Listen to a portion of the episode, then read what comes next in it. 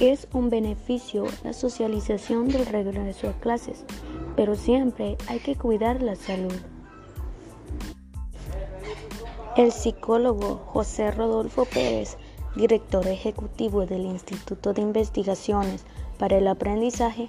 afirma que el retorno a clases plantea un verdadero dilema que pasa por el temor natural de los padres a que sus hijos se contagien y la necesidad de que estos puedan gozar de los beneficios de la socialización supone para su desarrollo. Ayer, la ministra de Educación, Carla Anania de Varela,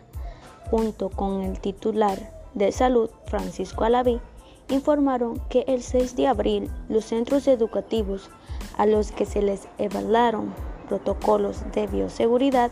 y estén listos pueden retomar clases, pero de forma semipresencial. Anania de Varela dejó claro que los padres no están obligados a mandar a sus hijos